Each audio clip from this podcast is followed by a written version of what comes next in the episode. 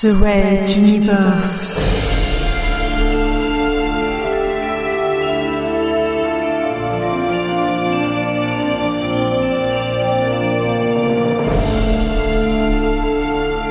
La plus grande saga galactique jamais entendue en podcast.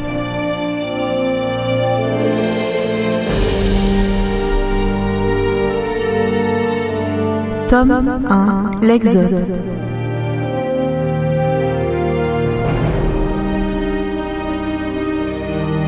Chapitre 2 Au commencement était la flotte. Cinquième partie.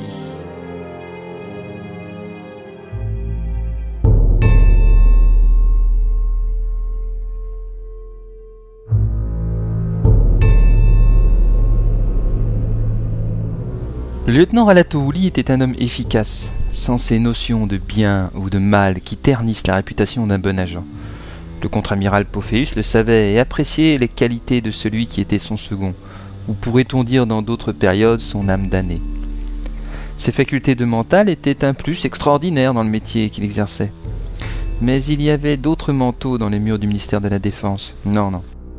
Ce que Pophéus admirait chez son lieutenant, oui, oui, on peut parler d'admiration, c'était cette logique implacable, cette terrible machine à calculer qui occupait le cerveau de son adjoint.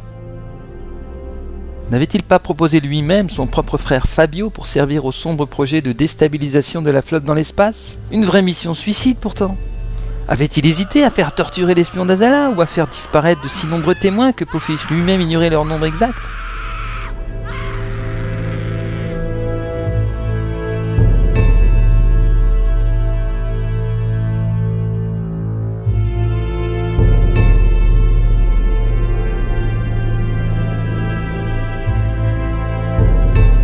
Cependant, malgré toutes ces preuves de loyauté indubitables, le contre-amiral savait que s'il fallait se méfier de ses ennemis, il fallait encore plus se méfier de ses amis.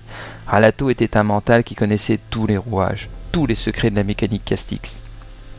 Il avait potentiellement la connaissance de tous les mensonges intimes de toute personne croisant son chemin, allant jusqu'à connaître leur subconscient.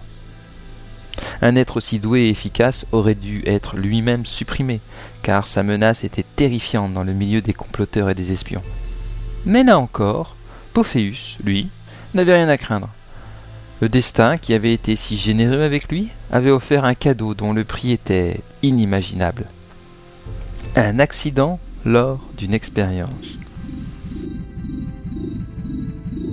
C'était il y a quelques années, lors de la préparation de l'assassinat de plusieurs hauts fonctionnaires du palais royal. Pophéus, haut responsable militaire, collaborait en secret avec un savant, dans l'espoir de développer une arme mentale qui ne laisserait pas de traces. C'était un psychiatre, le docteur Carmack. Plus exactement, c'était un fou dangereux qu'on avait sauvé in extremis de la sentence de la cuve électrique pour toute une série d'expériences qu'il avait commises au nom de sa science, expériences qu'il put reproduire à loisir dans un satellite artificiel que l'armée lui mit alors à sa disposition. Ses recherches portaient sur les manteaux. Il voulait découvrir comment s'accaparer leur pouvoir, et également comment s'en protéger. Encore maintenant, la meilleure protection contre un mental reste un autre mental. Mais comme dit l'adage, qui protège du protecteur? Donc Carmack farfouillait dans le cerveau de ses victimes, tentant de comprendre. C'est lui qui avait par exemple découvert l'incroyable existence de Ralato Uli et surtout de son frère, le plus puissant mental de tous les temps, Fabio Uli. Un petit buzzer sortit le contre-amiral de ses rêveries. Cela lui arrivait de plus en plus souvent de partir voguer dans sa vie, un peu comme des moments de fatigue où il ne pourrait retenir son esprit dans l'époque actuelle. D'après son agenda, il avait rendez-vous dans une heure à l'ancien palais royal, où se trouvait désormais le Conseil de la Révolution, une assemblée où les douze chefs du mouvement décidaient une fois par semaine de se retrouver pour définir la conduite à tenir sur Materwan. Il toucha l'interphone. Que mon chauffeur m'attende en bas, nous partons pour le palais du Conseil de la Révolution dans cinq minutes.